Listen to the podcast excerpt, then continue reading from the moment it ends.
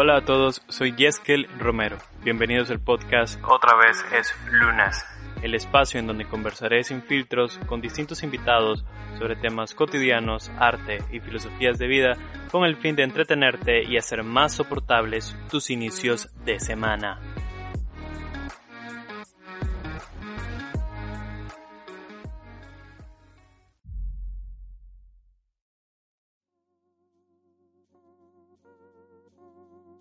Es lunes, es lunes, es lunes. Bienvenidos al episodio número 12 de este podcast. Este, wow, ¿qué, ¿qué, les puedo decir? El día de ayer quisimos hacer este mismo podcast, pero muchas cosas salieron mal. Fue un desastre total. Este, y lo estamos intentando hoy de nuevo. Entonces, vale aclarar que no estamos haciendo esto en lunes. Para ustedes es lunes, para nosotros es viernes por la noche.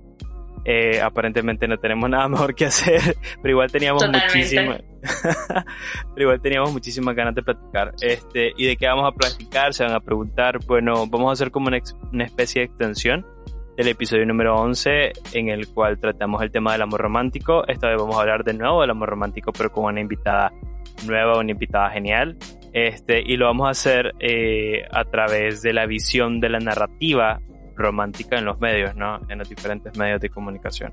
Y para esto me acompaña Michelle, quien es una bookstagrammer, una eh, lectora empedernida, alguien increíble, eh, feminista, alguien con una gran, con una gran pasión para poder hablar de libros y pues bueno, este, ya no voy a divagar más porque estoy diciendo un montón de, de cosas. Michelle, ¿cómo estás el día de hoy? Halagada, muchísimas gracias de nuevo por invitarme. Eh, bueno, como dices, ayer lo intentamos, pero todavía sigo con la emoción de ayer, porque bueno, como dije, eh, me encanta tu podcast, me encanta tu contenido, entonces me, estoy halagada de estar aquí. a ver, sí, sí, a ver, yo tengo que decir que la presentación de ayer, el inicio de ayer fue increíblemente bueno. Empezamos haciendo una broma eh, de por qué yo creía que eras costarricense cuando sos colombiana. Y sí. Y también me pusiste que era boliviana, no sé por qué. No, no, no, no, colombiana. O sea, no, te dije eh, que si te pregunté que si eras costarricense o colombiana, pero boliviana no. No sé de dónde saqué el temático, pero sí. Lo que pasa es que Michelle... Yo tampoco. Sí. Lo que pasa es que Michelle, digamos, su acento colombiano, ayer hablábamos de que no destaca tanto porque hay una especie de una especie de estereotipo, ¿no? Sobre sobre los colombianos, ¿correcto? Sí, sobre los paisas que piensan que, que de pronto como que es el único acento que hay y cuando llegan de pronto a Colombia se sorprenden de que hay muchísimos acentos en mi ciudad, nada más en Barranquilla, tú encuentras un acento del norte, encuentras un acento de medio, encuentras un acento del sur y nada más somos como que una ciudad, si encuentras nada más como que la región, encuentras mil y un acentos más, entonces es súper curioso porque también de eso también estábamos hablando de que la representación colombiana es, es sobre las, las narconovelas, Pablo Escobar, que no lo ha escuchado, entonces como que sí queremos cortar un poco esa narrativa. Entonces sí, por eso mi, mi acento no se nota tanto. Igual también lo tengo moderado, entonces. Sí, es un, tiro un poquito acento neutro colombiano. Yo no podría decir porque en realidad, como te mencionaba ayer, no soy para nada fanático de las narconovelas o las narcoseries. Me parece una pérdida de tiempo si me lo preguntan. Pero ya, ya es ya es un ejemplo de cómo los medios ya te cuentan una narrativa que no es, pues Colombia no es solo carteles y grupos paramilitares y, y, droga, no, nada que ver, hay mucho más que eso, entonces, sí, colombiana, nada que ver con Costa Rica, colombiana. Colombiana. yo no sé, sí, yo no sé en qué mundo ando a veces. Este, ok, antes de iniciar, porque esta fue una introducción que estaba tratando de, de, de justificar la introducción que perdimos ayer. Te quiero hacer una pregunta. ¿Vos odias los lunes? Bueno, depende mucho para mí de los domingos. Eh, siento que el domingo inicia todo, entonces si tuviste un buen domingo, eh, es como que, bueno, mañana lunes inicio con toda. O si tuviste un domingo de, de y sentiste que no te alcanzó, entonces el lunes como que, oh, comenzar otra semana. Entonces, para mí no es tanto qué tal qué tan bien o qué tan o mal paso el lunes, sino qué tan bien o qué tan mal paso el domingo. Sí, y, y digamos, yo estoy escuchando esta respuesta por segunda vez y no me molesta en lo absoluto, pues, pero pero entonces yo te comentaba ayer, me, enojo un poco tener que repetir las cosas porque ayer salió tan bien. Pero, pero yo te comentaba ayer que de pronto y esa, ese preámbulo que tener el domingo se debe porque sos, sos bastante ansiosa. Este, de hecho tu, tu profile en Instagram, el nombre es lector ansiosa. Este, y si te considera alguien ansioso. Bastante, es más, eh, bueno, mi, mi, mi, nombre de cuenta al principio como que yo la creé porque, porque sí, porque me animé. Y ese mismo año me enteré que precisamente sí, soy una persona ansiosa. Eh, y bueno, yo dije, lo voy a cambiar porque, porque bueno, los libros de alguna manera me cambian este estado de ánimo, me ayudan a aligerarlo un poco, entonces me puse lector ansiosa, pero sí, lo, para los ansiosos yo creo que el domingo es como que un día Ok, creo que estamos teniendo problemas técnicos. ¿Volviste o te fuiste? Listo, ¿me escuchas mejor? Sí, sí. Es que mi pelea con el Wi-Fi ha sido, o sea, literalmente llevo cuatro días sin Wi-Fi, entonces, ajá. ¿A alguien le gritaste por el Wi-Fi? Sí.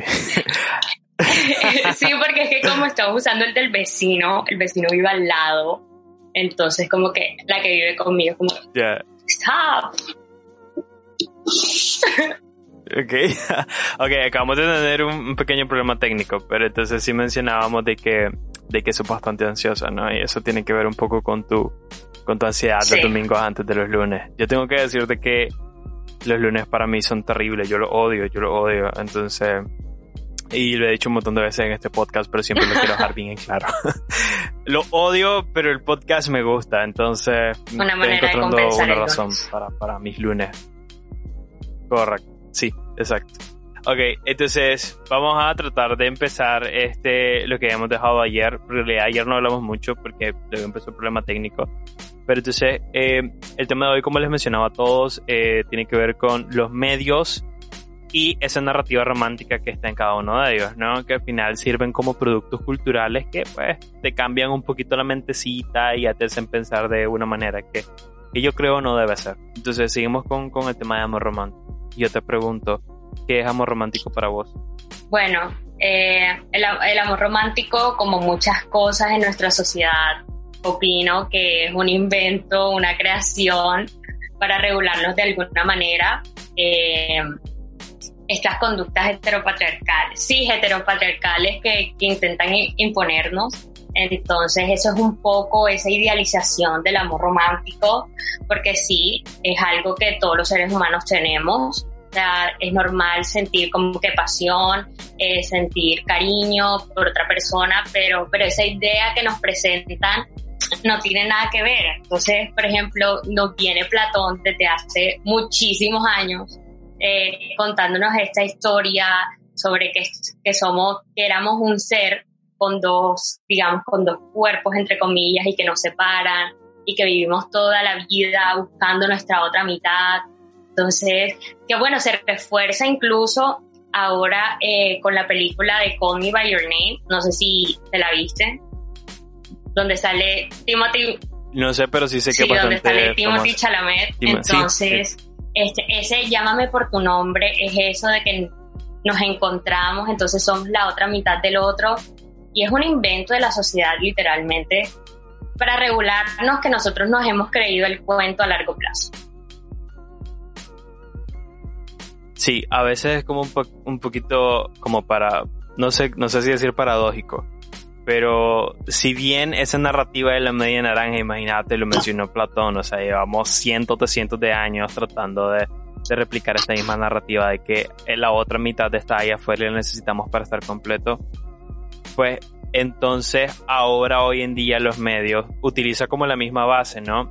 De que necesitamos nuestra otra mitad pero lo contamos a través de como eh, un idioma un poco más, obviamente moderno, ¿no? Y lo contamos a través de diferentes medios, ya no solamente a través del teatro, sino a través de los libros y a través del cine.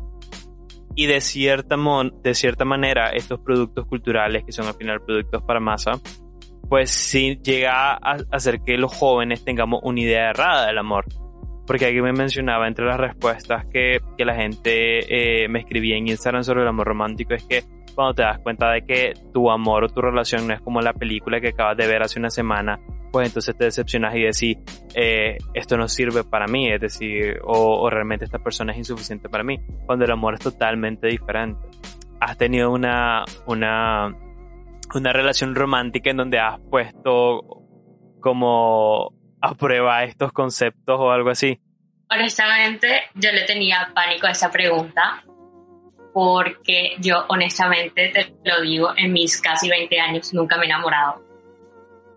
O sea, no, no es, o sea, obviamente me han gustado chicos y, y, la cosa, pero yo enamorarme nunca. Entonces, pero lo curioso es que sí me encanta ver estos productos de romance. O sea, a mí me dicen tal cosa tiene romance y yo into it. O sea, yo voy para adelante. Entonces, y le... ¿Me escuchas? No te escucho. Ah, ok. No, sí, sí te escucho. Eh, entonces, eh, es súper curioso porque si bien yo sí creo que los medios es el cuarto poder, nos lo vienen enseñando, que los medios sí educan, sí siento que tenemos que separar el arte con la educación. ¿Por qué? Porque es que no podemos creer que todo lo que nos presentan en televisión es la realidad. O sea, ¿por qué los jóvenes no vemos una película de un asesinato? Entonces no decimos como que, ay, yo quiero matar a alguien. Entonces tenemos que, tenemos que aprender a separar las ah, cosas. Porque es que obviamente hay, hay veces que queremos como que desconectar de la realidad y para eso se hacen este tipo de películas o este tipo de libros o este tipo de narrativas, como que para separar, para entretener. Entonces tenemos que, yo digo que el problema es, es separar la realidad de la ficción sobre todo para nosotros los jóvenes. Yo sé que es un poco difícil, sobre todo uno cuando está creciendo, eh, uno suele confundir las cosas, pero sí tenemos que separar este tipo de narrativa, porque es que nos hacemos daño a nosotros, nos hacemos pues. daño a nosotros y, y, y no tenemos como que ningún fin. Entonces, está genial ver este tipo de películas. Yo no digo que no la disfruto como tú no tienes idea, pero, pero sí, creo que el problema no es tanto como que el problema sean, bueno, sí, un poco las películas, pero también es entender y separar el arte, porque si bien hay unas cosas que sí sirven para educar, hay otras que son puro entretenimiento y es como que para llenar al ser. Claro, estaba leyendo un ensayo por ahí que decía de que um, eh, realmente la idea detrás también de la industria del cine, por ejemplo, porque al final es una industria tiene que generar dinero es crear estos productos eh, culturales que son así porque son para las masas, no son para, para, un gran número de personas. Y precisamente puede tener como objetivo entretener, pero sirve porque es una narrativa y es algo que mencionamos en el capítulo anterior, muy fácil de replicar, de hacer y también con que la gente se siente bien identificada, porque aparentemente sin que vos te lo cuestiones o te lo preguntes, vos querés estar enamorado. Y es una de las cosas que yo he llegado a ver, este, no sé, en la gente de mi edad, eh, o, la gente que es más joven, que es que constantemente están deseando vivir esta historia de amor. Este, y entonces la pregunta para mí es, luego de haber consumido todo estos, todas estas narrativas románticas a través de los medios y, y tratarte de hacer una idea vos como ser humano de que esto es el amor, ¿cómo, cómo entonces diferencias en cierto punto esto es solamente ficción y entretenimiento y esto es verdaderamente amor. ¿Cómo te das cuenta? A mí me parece que es muy difícil. A mí, a mí todo lo contrario. O sea, eh, para mí es, es más sencillo, o sea, para mí es como que yo no sé, yo siento que uno va aprendiendo como que conforme a la vida y, y, conforme a las cosas. Y por ejemplo, hay un libro que me encanta que se llama como que Los cinco lenguajes del amor. Entonces tú vas entendiendo, eh, ah, digamos, cómo las personas, cada persona como que percibe el amor de manera distinta. Entonces para lo que esta persona significa amor, para esta persona eh, de pronto no. Y de pronto como que... Eh, es que hay unas narrativas que son como que súper absurdas, o sea, que el millonario se enamora de la chica, pues mediana clase, girl, o sea, eso no va a funcionar sencillamente no va a funcionar, period.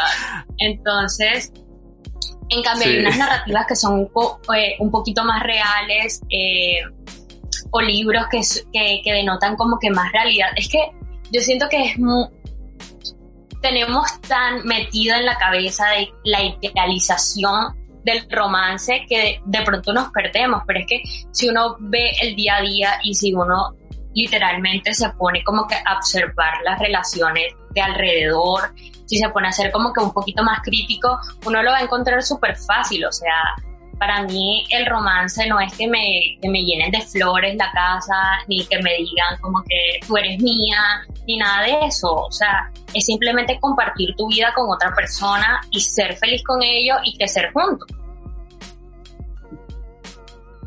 Eh, es interesante porque mi siguiente pregunta iba a ir hacia, hacia qué es lo que vos pensabas entonces, qué, qué significa enamorarse, porque obviamente me, me, dijiste que no te has enamorado.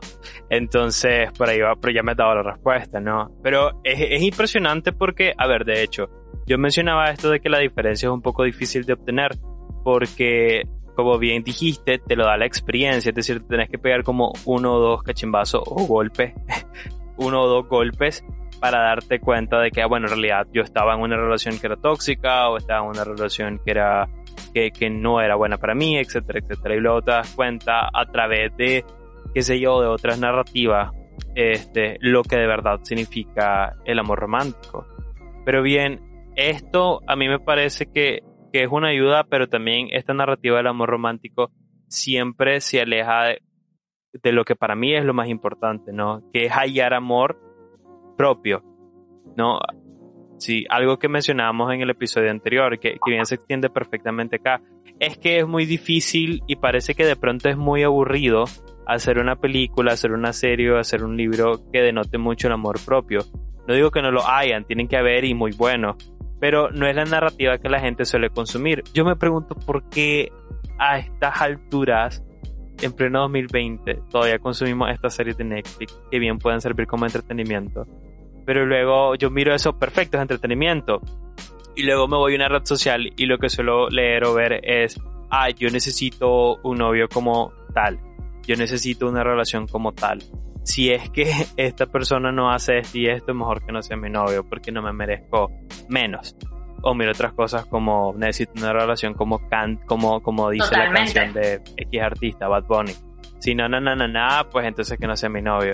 Entonces yo me pongo a reír porque es que en realidad es como, es como estar haciendo, no sé, como caminar en un arco iris, ¿me entendés? No, y es súper chistoso porque de seguro yo he hecho esos tweets, o sea, 100%. Yo lo hago como que súper chistoso porque, porque sí, pero, pero tienes completamente razón y es que yo siento que también es complicado eh, crear como que este tipo de narrativas porque si bien para uno el proceso de amor propio es difícil. Ahora imagínate plasmarlo. Entonces como que nosotros como seres humanos somos seres súper complicados, somos seres muy, muy, muy complejos. Entonces como que presentar este tipo de cosas es súper también riesgoso, a mi parecer, porque también como que también quieren que, eh, que de pronto como que los medios y las industrias presenten ahora como que cambien de chip y nos presente como que el amor propio y que nos amemos a nosotros mismos, pero es que es difícil y no siempre lo logramos y no siempre va a pasar y, a veces como que en las relaciones hay codependencia, en las relaciones hay problemas, o sea, las relaciones no son fáciles porque definitivamente nosotros no somos fáciles.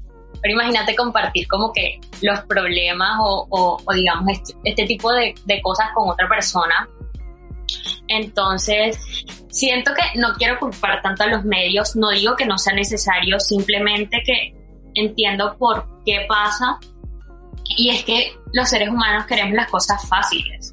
O sea, yo quiero una vida feliz, yo quiero una vida fácil, para nadie es un secreto, o sea, y no está mal querer de pronto como que este tipo de cosas. Obviamente entendiendo que las cosas no son fáciles y que el mundo es súper cruel, entonces como que también tenemos que, entender este tipo de cosas. Si, las vemos, si las deseamos, eh, pero, pero sí, o sea, hay una realidad que contra ella no podemos pelear.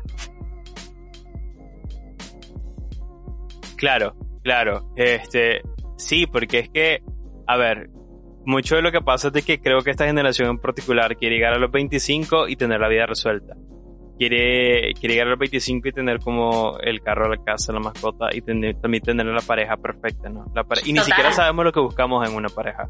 Simplemente lo que, lo que entendemos es de que alguien nos ha dicho a través de los años de que estos son como el set de valores y características que necesito en mi vida para estar completo. Entonces, sí, entonces siempre entro en esta cuestión de que como jóvenes, como adultos, siempre vamos a tener que estar cuestionando eh, los medios, porque al final los medios, por ser tan masivos, podrían estar como haciéndote creer de que si bueno tenés esta serie de cosas, vos sos la persona más infeliz del mundo. Porque obviamente el resultado de, luego de pasar una mala experiencia romántica o una mala relación abusiva o tóxica, es la frustración. Y yo creo que no he pasado por eso como tal, pero asumiría que el, efecto de eso tendría que ser sentirte culpable vos, porque al final decís, ah, es que yo escogí a esta persona y no supe manejar la relación, obviamente porque como bien mencionaba, las relaciones humanas son complicadas y, y por no saberlo hacer todo lo que ha pasado, todo el abuso, toda la toxicidad y todo lo que pasamos, es mi culpa y la razón por la que nada en la vida me funcione, o sea, ni mi trabajo, ni mis estudios, ni mis relaciones, es mi culpa. Entonces, luego después todo esto conlleva a una, a una especie de depresión. Entonces, siempre digo esto de cuestionar los medios porque mucho cuidado con entonces creer de que estás escuchando la narrativa que es correcta porque todo el mundo lo está aceptando en las redes y que necesita eso para ser feliz cuando tal vez no, tal vez solo necesita encontrar otro tipo de persona, pero dedicar tiempo a, a construirte, incluso a practicar un poquito de estoicismo, a alejarte un poquito de lo que todo el mundo quiere, porque puede que sea la narrativa incorrecta. Sí, total. Es más, eh, con, con, mi papá es súper curioso porque él, él, como que nos parecemos demasiado, o sea, somos la, prácticamente la misma persona, pero él tiene este chip de mindfulness, de pronto, entre comillas, y es que tú eres el dueño de tu destino, entonces si pasa algo bien es tu culpa, si pasa algo mal también es tu culpa. Que obviamente sí, también, o sea, no podemos culpar a todo el mundo siempre, pero sí existe realidad que no podemos negar. Entonces, como que hay cosas, por ejemplo, el, el discurso, por ejemplo, que tiene J Balvin, que por cierto es un artista colombiano, eh, vende es como que yo eh, pues viví en las calles, trabajé mucho y por eso estoy donde estoy, pero es por mi trabajo. Fui, o sea, fui yo solo, entonces esto me pasó a mí, si a mí me pasó, tú también puedes hacerlo. Y es una narrativa súper peligrosa porque es que cuántas personas no hay, igual que J Balvin, reggaetoneros, incluso con más talento que él, que trabajan todos los días, que se la sudan e incluso puede que más, uno nunca sabe, y no tienen el éxito. Entonces, como que no es problema tuyo, es que simplemente existimos en un mundo desbalanzado. Entonces, como que no siempre te puedes culpar a ti por las cosas que suceden. Si bien si somos responsables de muchas cosas, no podemos culparnos por todo, porque es que si no, o sea, por eso es que existen como que unas depresiones horribles, o sea, a mi edad, yo tengo, yo voy a cumplir 20 años, Cari viene ya estaba teniendo como que su segunda casa, entonces como que, ¿qué estoy haciendo yo que Cari Yernes no está haciendo? Sobre todo ahora como que, que tenemos las redes sociales, que es algo como que están los youtubers, están los influencers, que ellos ganan muchísimo dinero y tienen su vida fácil y nosotros ¿por qué no lo tenemos? Entonces como que no solo nos los presentan, o sea, es algo que vivimos en el día a día. Entonces, como que es saber como que controlar esto y cambiar este, este tipo de narrativas que, si bien no es fácil, como que podemos ir comenzando a criticar. Es que, te repito, el problema yo siento que, si bien los medios tienen un, poco de culpa, también tenemos que ponernos nosotros de nuestra parte a, a ser autocríticos y a, y a criticar absolutamente todo. O sea, es ver qué está pasando, analizar qué está pasando, qué está sucediendo, para ir, para ir nosotros como que cambiando el chip porque es que al fin y al cabo nosotros somos lo que mandamos, o sea, nosotros somos las masas. Sí, sí, y pero no siempre nos damos cuenta que tenemos el poder. Yo sé que, a ver, porque por lo general siempre a veces cuando me expreso en las redes me dicen, porque siempre estás un poco comunista. O sea, no, es que, es que así es, en realidad. Hay cosas que, por mucho que, que, que, digamos, ciertos discursos, como mencionabas, te dicen, es que si vos haces esta serie de cosas y te esforzas muchísimo, vos vas a lograr el éxito como yo. Entonces, es típico, y es una de las cosas que a mí más me molesta, ver estos libros de autoayuda de siete pasos para ser millonario, etcétera. Eh, Totalmente. Sí. Entonces, me acuerdo que ese día le peleé a mi papá horrible porque, porque me dijo, o sea, porque también está el discurso, no sé si lo has escuchado, el de no estás deprimido, estás distraído. Ah, sí. A mí ese discurso, Dios mío. Lo peor es que él sufrió depresión, entonces él como que vende este discurso y es como que yo le digo, o sea, ¿tú querías entonces estar deprimido? Explícame porque no lo entiendo. Entonces como que, ¿tú crees que yo quiero eh, ser una persona ansiosa o quiero tener ansiedad? No, o sea, es algo que simplemente no escogí porque obviamente no quiero estar mal. Entonces como que es ir cambiándole poco a poco, poco a poco este tipo de narrativas porque es que afectan demasiado, pero, pero es entender de que, bueno, no son realidad, hay otras cosas que suceden y está bien, está bien. Respirar, exhalar y pasarlo. Hay un libro que me encanta mucho que se llama, y me lo enseñó mi tío, este, él no vive conmigo, él vive en Dinamarca, pero eh, digamos, el año pasado cuando él me visitó, bueno, visitó a la familia, no me visitó a mí, este, él me decía, bueno, y es que, ¿por qué, por qué te alejas tanto? ¿Por qué has alejado tanto a la familia? Porque, porque jodido siempre te ves como deprimido. Entonces yo le digo, bueno, no sé, maje, o sea, no sé por qué, solamente pasa. Porque en realidad no, en, era un momento bastante crítico, fue cuando empecé a escribir, este, pero no había tomado una terapia. Entonces él me recomendó este libro llamado, um, el sutil arte de que te importe un carajo. Eh, entonces ahí me puedo dar cuenta de que exactamente eso, hay cosas que no puedes controlar y que no debería, no deberías dejarte afectar por esas cosas porque en realidad el mundo allá afuera es un caos. Es un caos, la aleatoriedad es demasiado para mí intimidante porque nunca sabes lo que va a pasar y hay cosas que no controlas. Ahora, si sos un ser ansioso o ansiosa, eso te va a afectar mucho, porque vas a siempre pensar que es tu culpa porque no lo controlaste lo suficiente. Y nada que ver. Pero y entonces es difícil vos como desaprender ciertas cosas que has aprendido toda tu vida, desaprenderlas a través de un libro, por ejemplo, y luego tener que decirle a alguien, no, ¿sabes qué? Es que esto en realidad es lo que me pasa. Y, empieza como en la familia, y que luego la familia te diga, pues no, no, lo que pasa es que estás distraído nada más. Y esta cuestión de que hace poco también estaba viendo, hay como una serie de youtubers que te dicen, dale campeón, vos podés. Solamente tenés que levantarte temprano todas las mañanas y dejar de pensar y de tener estos pensamientos suicidas y, y, deprimentes porque en realidad lo que está haciendo solamente es un fracasado. Entonces estaba viendo como el discurso de este maje y entonces pensé, wow, este, este maje, este puta me está diciendo a mí que aparte de deprimido soy un fracasado, gracias. Este, pero y que todo recae en, nosotros, pero hay cosas que en realidad no controlamos, ni siquiera controlas el, bioma en el que naces, ¿no? El país o el lugar en el que naces. Entonces, y eso me llama mucho la atención porque lo que quería llegar era que lo mismo pasa con esto del amor romántico.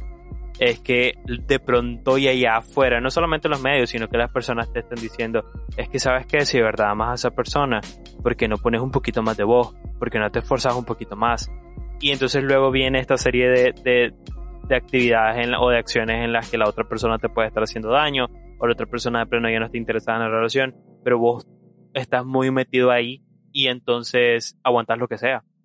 Aguantas lo que sea simplemente por mantener la relación a flote, ¿no?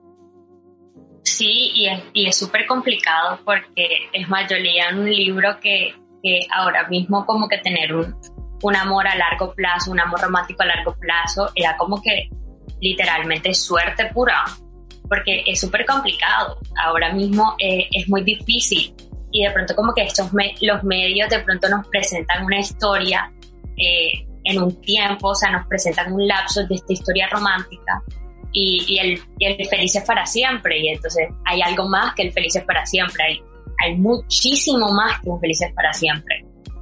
Entonces como que eh, nos forzamos y, e intentamos como que darla toda cuando no, o sea, tenemos que, que tomar un respiro y, y, sí, o sea, los medios, los medios son, son muy tóxicos y, y, y sí nos presentan como que esas idealizaciones que, que, que, no van, o sea, que no van al caso, que son súper alejadas de la vida real. pero también es como que ir cambiando el chip, ir cambiando el chip, ir cambiando el chip, porque es, es, es poco a poco que uno puede ir haciendo estas cosas, porque, porque sí, o sea, si bien eh, si los disfrutas como yo, eh, ya sabes como que, bueno, esto tiene estos límites, o, o, o, esto no pasa así, o esto no, no está tan bien, o esto no se asemeja absolutamente en nada en mi vida real, porque bueno, nosotros somos de Latinoamérica y las, lo, o sea, lo, que lo que solemos ver es como que romance, no quiero decir americano porque norteamericano o europeo, entonces es como que, o sea, son contextos totalmente distintos. Entonces también tenemos que entender eso, somos tipo de personas distintas, no dejemos, dejemos de reflejarnos en los medios. O sea, bueno, no, no que nos dejemos de reflejar en los medios, ahí sí quiero hacer como que mi aclaración, porque yo sí eh, me gusta como que leo libros y, y, sentirme como que comprendida por ellos, pero también entender como que son cosas totalmente distintas y hay que tener una separación de ellos. Claro, porque es que no puedes dejarte de reflejar en los medios porque si no, no, no, no, vendes. Es decir, nadie te compraría porque estarías comprando la historia de quién, de una persona con la que no conecto. Este, muy interesante porque en el episodio pasado yo decía de que um, a veces el cine, por lo general, igual la literatura, este, funciona como varas de medición de cómo se encuentra la sociedad en, en ese preciso, en ese preciso momento. Pero y entonces digo, bueno, en realidad la sociedad vive enamorada. es decir, cuando un producto cultural como una serie así como bien romántica y tal, eh, o historias que son completamente felices y son norteamericanas, que no tengo nada en contra porque yo consumo mucho contenido norteamericano, este, pero el ensayo que estaba leyendo casualmente para este episodio hablaba de un término llamado Fordismo, que me imagino que tiene que ver con Henry Ford, el creador de autos estadounidense. Entonces, como esta producción en masa de productos culturales puede entonces ser de pronto una forma de medir bastante, eh, no sé, bastante ineficiente, por decirlo así. Este, y de alguna manera, siento que este podría ser que los chavalos y las chavalas, o sea, los jóvenes en general, luego lleguen a una etapa adulta y nunca encuentren esta diferencia. Entonces, sí comparto mucho lo que decís de como que hay que cambiar el chip, pero hay como que mantener siempre también este como sentido crítico a todo, ¿no? Voy a cuestionarlo porque es que no puede ser tan perfecto, no puede ser tan bueno. Yo te quiero hacer una consulta. Sí, y es que yo... No, te escucho, te escucho. Eh, bueno, para terminar, como que lo, para terminar lo de antes, eh, más o menos la idea que tenía es que el amor siempre, siempre va a estar, quieras o no, porque es que todos nos vamos a sentir de alguna manera atraídos. Bueno, la mayoría de personas nos vamos a sentir como que atraídas por otras personas y vamos a tener, digamos, cierto periodo de enamoramiento, así sea como que una vez en la vida, que uno va a sentir como que una traga maluca y, pasa, o sea, va a pasar y eso, y eso, esas narrativas de pronto. Eh, bueno, en Barranquilla se me salió lo costeño. En Barranquilla como que traga maluca es como un enamoramiento así. Ah, rápido. intenso. Sí, exacto. Entonces a eso me refiero con traga maluca. Eh, pero sí, como que todos vamos a, a, sentir eso porque somos seres humanos y está bien. Eh, la cosa es que entendamos como que estos procesos que son naturales y no los queramos como que sobre romantizar o, o creer que, que, que, van a durar en mucho tiempo, porque incluso eh, yo leía que eso duraba como que de seis a nueve meses, entonces como que no siempre vas a estar como que con los corazoncitos en los ojos. Yo leí que puede llegar como hasta cuatro años. Caramba, bueno, pero igual no va a durar como que 50 años. No, no. Entonces como que está bien. Sí, sí, porque creo que, o sea, sí, yo lo, yo lo he vivido, cambia otro tipo de amor. Sobre todo cuando la dinámica de la relación cambia. O sea, por ejemplo, eh, no quiero decir se casen porque no, se no, no deberían casarse jóvenes, gente, pero si por ejemplo te vas a vivir junto con tu pareja, que, que es muy normal, entonces te vas, a cuenta, te vas a dar cuenta que la dinámica cambia, ¿no? Obviamente va a haber mucha más intimidad, vas a conocer muchas cosas de la otra persona que no conocía antes. Y entonces tu perspectiva de el amor, entre, entre comillas, va a ser completamente diferente. Entonces, creo que, creo que eso es lo que pasa, ¿no? De que cuando estamos jóvenes no nos damos cuenta de eso hasta que lo vivimos. Pero bien, Este, vos que, leí, vos que lees un montón, porque lees mucho, o sea, yo cuando veo tu contenido, libro done, o sea, ya lo terminé de leer, vamos con este, con este, y, y miro muchísimo, lees poesía, lees novela, etcétera. A ver, primero, antes de preguntarte esto, ¿qué, ¿qué literatura no lees? Terror. Terror, mi favorito. Definitivamente, definitivamente. O sea, es que yo tengo un problema con el terror. Y es más, también como que tiene que ver con la ansiedad. Porque yo cuando veo esas películas, es como que me empeliculo muy mal. Entonces, por ejemplo, nada más vi el tráiler de Annabelle mm. y quedé un mes durmiendo con mi mamá. O sea, súper traumada. Entonces, como que yo digo, ese tipo de cosas no las puedo leer. Ok, ok, sí. Tenías pinta de decirte, mirabas como alguien que no disfrutaba del terror. Yo sí disfruto del terror, soy muy fan de Stephen King y de Lovecraft y así. Y de Edgar Allan poco también, pero bueno, este, mi pregunta era, eh, esta narrativa del amor romántico, porque yo igual no suelo consumir mucha literatura juvenil o romántica, cambia entre cine y libro, es decir, ¿sentís que es el mismo discurso o que hay diferencias notables? No, es el mismo discurso. Es más, yo comencé a leer, era porque eh, de pronto como que en las películas me quedaba corta. O sea, yo sentía que me había visto como que todas las películas porque mi, mi único acompañante eh, en mis días como que yo siempre he sido como que muy solitaria, era, era ver películas. Entonces sentía como que ya me había visto todas las películas románticas que existían. Entonces quería, quería también este, adentrarme, digamos, en nuevas historias. Entonces, lo único que cambia de pronto como que en la narrativa es que de pronto como que tú llegas a entender más a los personajes porque sabes sus pensamientos, como que más profundo. Pero, pero totalmente son las mismas narrativas, las mismas narrativas como en la música, las mismas narrativas en el cine, en series, en, en libros, o sea, los medios es algo como que tan, tan global y como dices tú, marcan, marcan lo que piensa la sociedad. De alguna manera refleja lo que es la sociedad o lo que piensa o, o, cómo es. Ahora bien, esto me crea una duda que no es que te esté cuestionando, solamente quiero entender cómo es que luego de consumir tantas películas románticas y tantos libros eh, con narrativas similares, no te dejas afectar por eso y me decís no me he enamorado aún. Es que, está bien, que está completamente aceptable, pero ¿cuál es, como digamos, el proceso cognitivo que llevas a cabo? Porque de pronto a los, digo chavalas y chavalos, pero significan como jóvenes, pues aquí en Nicaragua. A los jóvenes, este, de pronto les ayuda, pues, a, a hallar esa diferencia que mencionabas al inicio del episodio de esto es puro entretenimiento y esto es la vida real. Bueno, este, yo leí un libro que, de pronto como que a veces nos gustaba mirar cosas, pero no porque lo queríamos en nuestra vida, sino porque disfrutábamos verlo y como que en un mundo paralelo como que jajaja, ja, ja, qué risa, o, o chévere. Pero, pero obviamente como que somos conscientes de que estamos en un mundo real y no queremos esto.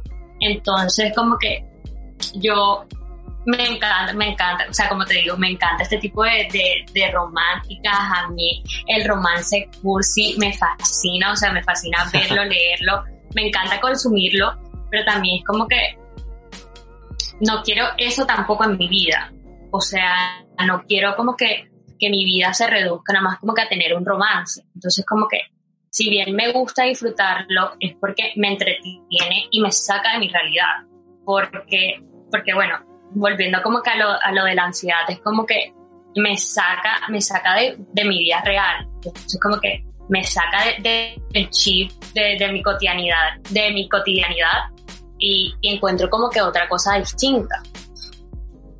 Entonces como que siento que eh, no, es, no es algo como que yo admire y, y siento que lo he ido aprendiendo con los años porque bueno, yo veía ciertas conductas de los libros, de ciertos protagonistas, como que cosas tóxicas, entonces como que tú vas aprendiendo de ello, o sea, de pronto como que yo no me he sentido enamorada y lo ponía en uno de mis posts. O sea, yo no me he enamorado, pero sí siento que es, que al menos como que relaciono lo que es estar enamorado o lo que debería de pronto como que alguna vez sentir que es enamoramiento. Entonces, como que, he vivido mi experiencia a través de los libros. Exactamente. o sea, vivo a través de ellos. Eso iba a decir, no es que tal vez te has enamorado y desamorado mil veces, pero a través de los personajes, ¿no? Exactamente. Entonces, como que es interesante cómo la literatura puede cambiar la perspectiva o transformar tu idea. Es, es tan fuerte la literatura que, que entonces cosas que nunca has experimentado sentís que las has vivido, ¿no? Eh, me encanta eso de la, literatura.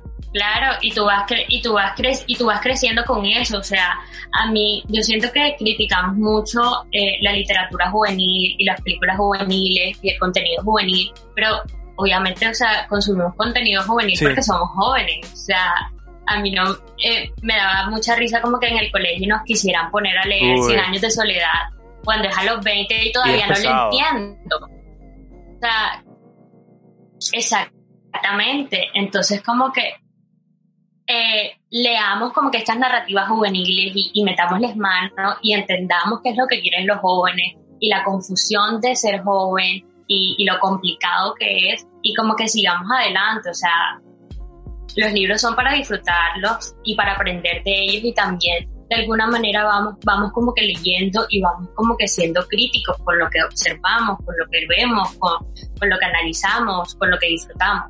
Claro, me gustó mucho esa idea. Este, a ver, a mis 24 pienso que no sé si en algún momento me he tenido a criticar, digamos, las películas o literatura juvenil, porque es que creo que fue un proceso, a menos que cuando estaba más joven, era como que disfrutaba mucho de, a ver, yo disfruté en la juventud del, Señor de los Anillos, por ejemplo, y era fantasía, eh, pero digamos me podía sentir muy identificado con la literatura juvenil, supongo, y, y ya, o sea, fue una etapa y luego como que consumí otras cosas y ya, no, crees. Este, pero sí me estaba acordando exactamente ahorita que cuando estaba en la secundaria, este, había, bueno, tenemos que leer como dos libros por semestre, es decir, un libro cada seis meses, ¿no? Entonces, disfruté el primer semestre porque leí la Odisea. Me gustó, me pareció épico, ¿no? O sea, creo que todos nos vemos como que un poquito este, curiosos, nos vemos curiosos por el tema de la mitología, entonces como que me encantó, ¿no? Entonces, y luego después eh, tenía que leer una obra de teatro. Y esta obra de teatro, a ver, porque es que lo pobre es esto, yo mismo me hice trampa digamos, había como una especie de canasta y cada quien podía escoger un libro y a mí se me ocurrió escoger el libro, digamos, más llamativo porque tenía una pasta dura, era como, no sé, se miraba súper bien y digo, este libro debe ser genial, yo no quiero un libro viejo. Entonces agarré el libro y era una obra de teatro y la obra de teatro era Celestina. Que no sé si has escuchado a la Celestina. Tétrico. es tétrico, pero también, digamos, obviamente creo que era por el formato obra de teatro tenía un lenguaje, pero, pero tan, ah, Dios mío, tan... Eh... Por eso digo tétrico. O sea, es que de por sí leer obras de teatro, o sea, leer algo que se supone que debe ser actuado es complicado. Sí, tenía. Entonces, como que. Estaba escrito en barroco. O sea, Dios mío. Yo no sé ni cómo terminé esa obra desgraciada, pero lo dije. Y, odio a la Celestina. Odio, odio, a todos sus personajes. Aunque, como que. No, y yo tengo una historia, o sea, súper chistosa, porque nosotros también nos mandaron a leer la Celestina, y yo no sé por qué, yo creo que nunca la leí. O sea, sí la comencé, pero pero ya mi profesora como que se rindía con nosotros y decía como que, busquen un resumen como que de 30 páginas, entonces lean. Sí. Y resulta que eh, esto va a dar muchísima risa, esto es como que una mini anécdota, pero eh, en el colegio de pronto nosotros nos enviaban, nos mandaban a, eh, a lugares, digamos, de, de, de rehabilitaciones. Okay. Entonces conocimos un señor que el señor que bueno, se había rehabilitado, total, nos estaba echando el cuento. Y se acerca una amiga y yo estoy como que por allá lejos, pero ya era un señor como de 30 años y nos había contado un sinfín de cosas que había vivido. Y le dice como que a mi amiga como que, ay, semi Celestina. Y ella como que se echa a reír y, viene donde mí y me dice, Michelle, él me dijo como que, que sea tu Celestina pero yo ni siquiera me leí el libro, entonces no sé ni siquiera de qué se trata. Y yo, Dios mío, yo muerta de la risa y yo como que, Dios mío, sáquenme de aquí. Entonces como que es súper chistoso. Por eso como que le, le, guardo mucha risa a ese libro. Sí, eh, Pero sí, o sea, es súper complicado. Eh, para quienes no, ok, dicen, hablaron de la Celestina de pronto y estamos hablando de amor romántico. Bueno, la Celestina es un amor trágico, podría decir. Y no sé si alguien ha escuchado el término, no, es que usted es una vieja o viejo celestino. Eh, es, una, es una persona que se encarga como de alcahuetear, que es como permitir que une a, a, a dos personas para que tengan sea una relación romántica. Eso es lo que decía la Celestina, era medio manipuladora y unió a esta dos, a los dos personajes y las cosas terminaron muy mal. Es como un cupido. Ajá, es como un cupido pero malo, como un, siento yo que era mal, es que la- a mí la vieja Exacto. me cayó muy mal, porque de, de hecho odiaba Sí, la obra y lo la sí, entonces, güey, lo que quería hacer ese señor era una especie de, de pedofilia, creo yo, porque estaba joven. y por beneficio propio, entonces como que ahí, ahí vemos que todo comienza mal, Sí. o sea, ahí también demuestra que el amor romántico es como que mm, hay que pensarlo más. Sí, sí, de hecho. Que de hecho creo que hay muchas obras también. No sé de qué siglo eran esas obras, pero a ver, por ejemplo, Marianela, creo que me acuerdo de Marianela también, que era esta muchacha que le dio sus ojos a, a- a la persona que amaba. Creo que se los dio. Y digamos, a ver, la historia va así, muchachos, para que aprendan un poquito de lo trágico que es el amor romántico. Sí, porque yo no la he. Marianela era una persona físicamente, ah, no sé, fea, voy a decirlo así. Entonces, y todo el mundo como que se burlaba y le trataba mal por eso. Pero vino esta persona que era un muchacho que era ciego y empezó como, se enamoraron, se enamoraron. Y era tanto el amor de Marianela que entonces, a través de una operación, ella dio su ojo, dio su vista y se le dio al muchacho. Pues las cosas terminan de esta forma. El muchacho luego de recuperar su vista y ver cómo era físicamente Marianela, la dejó. O sea, quedó sola y ciega. Trágico. Ah, ok, sí había escuchado, sí había escuchado esa novela, Trágico. o sea, como que sí la había escuchado el cuento, pero qué Y horrible. era mucho ese- Y es que así es el amor Sí, romántico. y en ese momento quiero, quiero como anotar de que en ese momento la narrativa de los escritores eran, estos son los peligros de enamorarse muy joven. Esas eran las ideas detrás de esas novelas, La Celestina, Marianela, etcétera. Romeo y Julieta, por ejemplo. Entonces no se enamoren tan joven porque tienen muchas otras cosas que vivir. Ahora la narrativa ha cambiado un poco, pero ya vemos como los medios siempre, pues, nos dan productos culturales que nosotros seguimos. E imagino que todo el mundo cagado del miedo, ¿no? A terminar como un amor trágico en donde pues morís y terminás sin tu amado o tu amada, pues entonces sí, terrible Marianela. Sí, total. No, igual, no es como que es horrible, pero no es como que no enamorarse, solo como que sepamos lo que es enamoramiento, o sea, sepamos lo que es y cómo, cómo lo presentan, porque es que enamorarse, todos nos vamos a enamorar. Sí, Entonces, como que, obviamente, como que seamos conscientes de quién nos estamos enamorando, qué estamos sintiendo, escuchemos nuestros sentimientos, porque es algo como que, que no se puede evitar. No. O sea, vamos a sentir atracción por una persona y está bien, o sea, es parte de nosotros. Porque es que también nos venden ese cuento de que no se enamoren. No se enamoren, no se enamoren, sí. no se enamoren hasta, hasta los, hasta los 20, 21, que ya tú sabes como que quieres en tu vida. Y o sea, sí, obviamente como que uno eh, ya entiende muchísimas más cosas. Es más como que yo agradezco a mi mamá que a los 15 me haya dicho como que con mi, con mi único y primer noviecito, Rubén, si estás escuchando esto, I love you so much. Como que, chica, ¿tú qué estás haciendo? O sea, tú no sabes lo que estás haciendo. Porque es que honestamente yo estaba como que en esa relación, era porque quería tener una sí, relación claro, normal, a esa edad. porque veía a todo el mundo como que con relación. Entonces eh, es como que no, no es no enamorarnos, sino como que entender lo que es el enamoramiento, entender que lo que se presenta o lo que creemos conocer sobre esto no es tan real. Claro, hay que, o sea, eh, sí, Schopenhauer decía de que eh, nos tenemos que enamorar para poder perpetuar la raza, es decir, que no nos extingamos porque al final es un truco para poder reproducirnos. Pero Schopenhauer era un viejo amargado, entonces, pero sí, definitivamente siempre, Sí, siempre nos vamos a enamorar, solo que, digamos, para los que están más jóvenes, no, o sea, en realidad todas las personas, siempre tengan en cuenta que primero el amor propio y segundo, en cuanto mires señales de cuestiones que no van, que te están haciendo mucho daño, que son muy tóxicas, pues entonces tenés que cuestionarlo inmediatamente y ver si realmente estás en la relación correcta, porque las cosas pueden escalar muy, muy rápido. Y digamos, hoy estamos hablando de amor, mañana te puedo estar invitando hablando de femi- fe- feminicidios, de violencia, de muerte, porque las cosas escalan muy, muy rápido. Entonces, yo creo que, bueno, sí, te escucho. No, sí, eh, ya como que para cerrar como que tu idea es eduquémonos, obviamente. Yo siento que la educación lo es todo.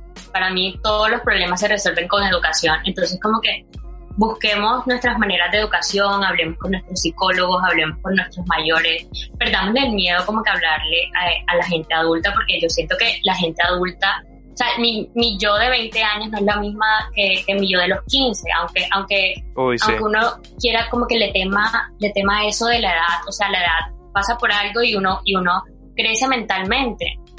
Entonces como que hablemos también con los adultos, conozcamos, leamos mucho, consumimos muchos medios para que podamos entender ese tipo de narrativas. Definitivamente sí. Sí, estoy súper de acuerdo con vos. Este, bueno, yo creo que hemos llegado al final del episodio. Este, solo quiero decir, por favor, no regalen su vista a un enamorado o enamorada como Marianela. por favor, no este, lo hagan. Sí. Conserven sus ojos. sí. Y por último te quiero preguntar, este, antes de irnos, porque esta pregunta se la hago a todos los invitados. Michelle, ¿vos tenés un sueño? Uf, eh, difícil. O sea, obviamente sí tengo un sueño y va, va a sonar como que súper cliché y súper cursi, así como soy yo. Y es como que ser feliz, o sea, encontrarme a mí misma y, y, y sí, como que disfrutarme la vida con sus altibajos, pero pero siempre vivirla y encontrarme y perderme y volverme a encontrar y, disfrutar las pequeñas cosas que, que, bueno, que nos trae la existencia. Sí, sí, porque la existencia a veces es bastante dura y, y sí, a veces solo resta como disfrutar esas pequeñas cosas. Sí, total. Es un sueño, es un sueño estoico, me gusta, me gusta, es un sueño, es un sueño bastante genial. Este, bueno, no sé, igual como ya hemos mencionado, hemos llegado al final del episodio. Este, este es el espacio en donde Michelle puede dar todas tus redes o proyectos en los que estés trabajando para que la gente te siga. Si bien quieren ver todo tu contenido como Bookstagrammer o la gente te conozca un poco más, pues entonces pues aquí lo puedes mencionar. Eh, bueno, me consiguen en, en, redes sociales, bueno, en Instagram como arroba lectora-ansiosa eh, es la cuenta que manejo, tengo mi cuenta privada, pero honestamente no la uso. Entonces, como que más que todo mi proyecto es ese que comenzó como, como una manera de encontrarme y, y bueno, lo sigo haciendo, pero a través de los libros. Entonces, si le gusta leer, si le gusta la música, el cine, ahí estoy. Pues ok, yo igual dejo tu Instagram en la descripción de este episodio para que la gente te pueda seguir. El contenido siempre tiene que ver con lectura, cine, como ya he mencionado, a mí me encanta ver este tu contenido, de hecho tu perfil es muy bonito. Ay, gracias. las fotos que tenés ahí, sí, tenés ojo de fotógrafa. Este, y bueno, pues a mí me pueden seguir en Instagram también. Hace, hace rato tenía una cuenta privada, pero ya ni lo ocupo. Entonces, en Instagram me siguen como Romero Si no saben cómo escribir mi nombre, no hay problema. Se pueden ir a la descripción de este episodio y van a ver cómo se escribe mi nombre porque yo sé que es complicado. Este, en Instagram estoy subiendo fotografías, poemas, poemas narrados. Los videos, tienes que retomarlos. Me encantan tus videos. Sí sí, una de las cosas que más disfruto hacer y, menos tengo, menos tiempo tengo ahora, pero tengo planeado un corto, así como un poco más profesional y me quiero retar. Entonces, pero bueno, pues tengo muchos proyectos encima, se vienen dos poemarios, este, este corto que vamos a ver qué tal sale, entonces pues nada, ahí, ahí estoy también subiendo, también subiendo el contenido de este podcast, pues donde conozco gente súper increíble. Y pues nada, me despido, yo espero que tengan un excelente inicio de semana y nos vemos el próximo lunes. Bye.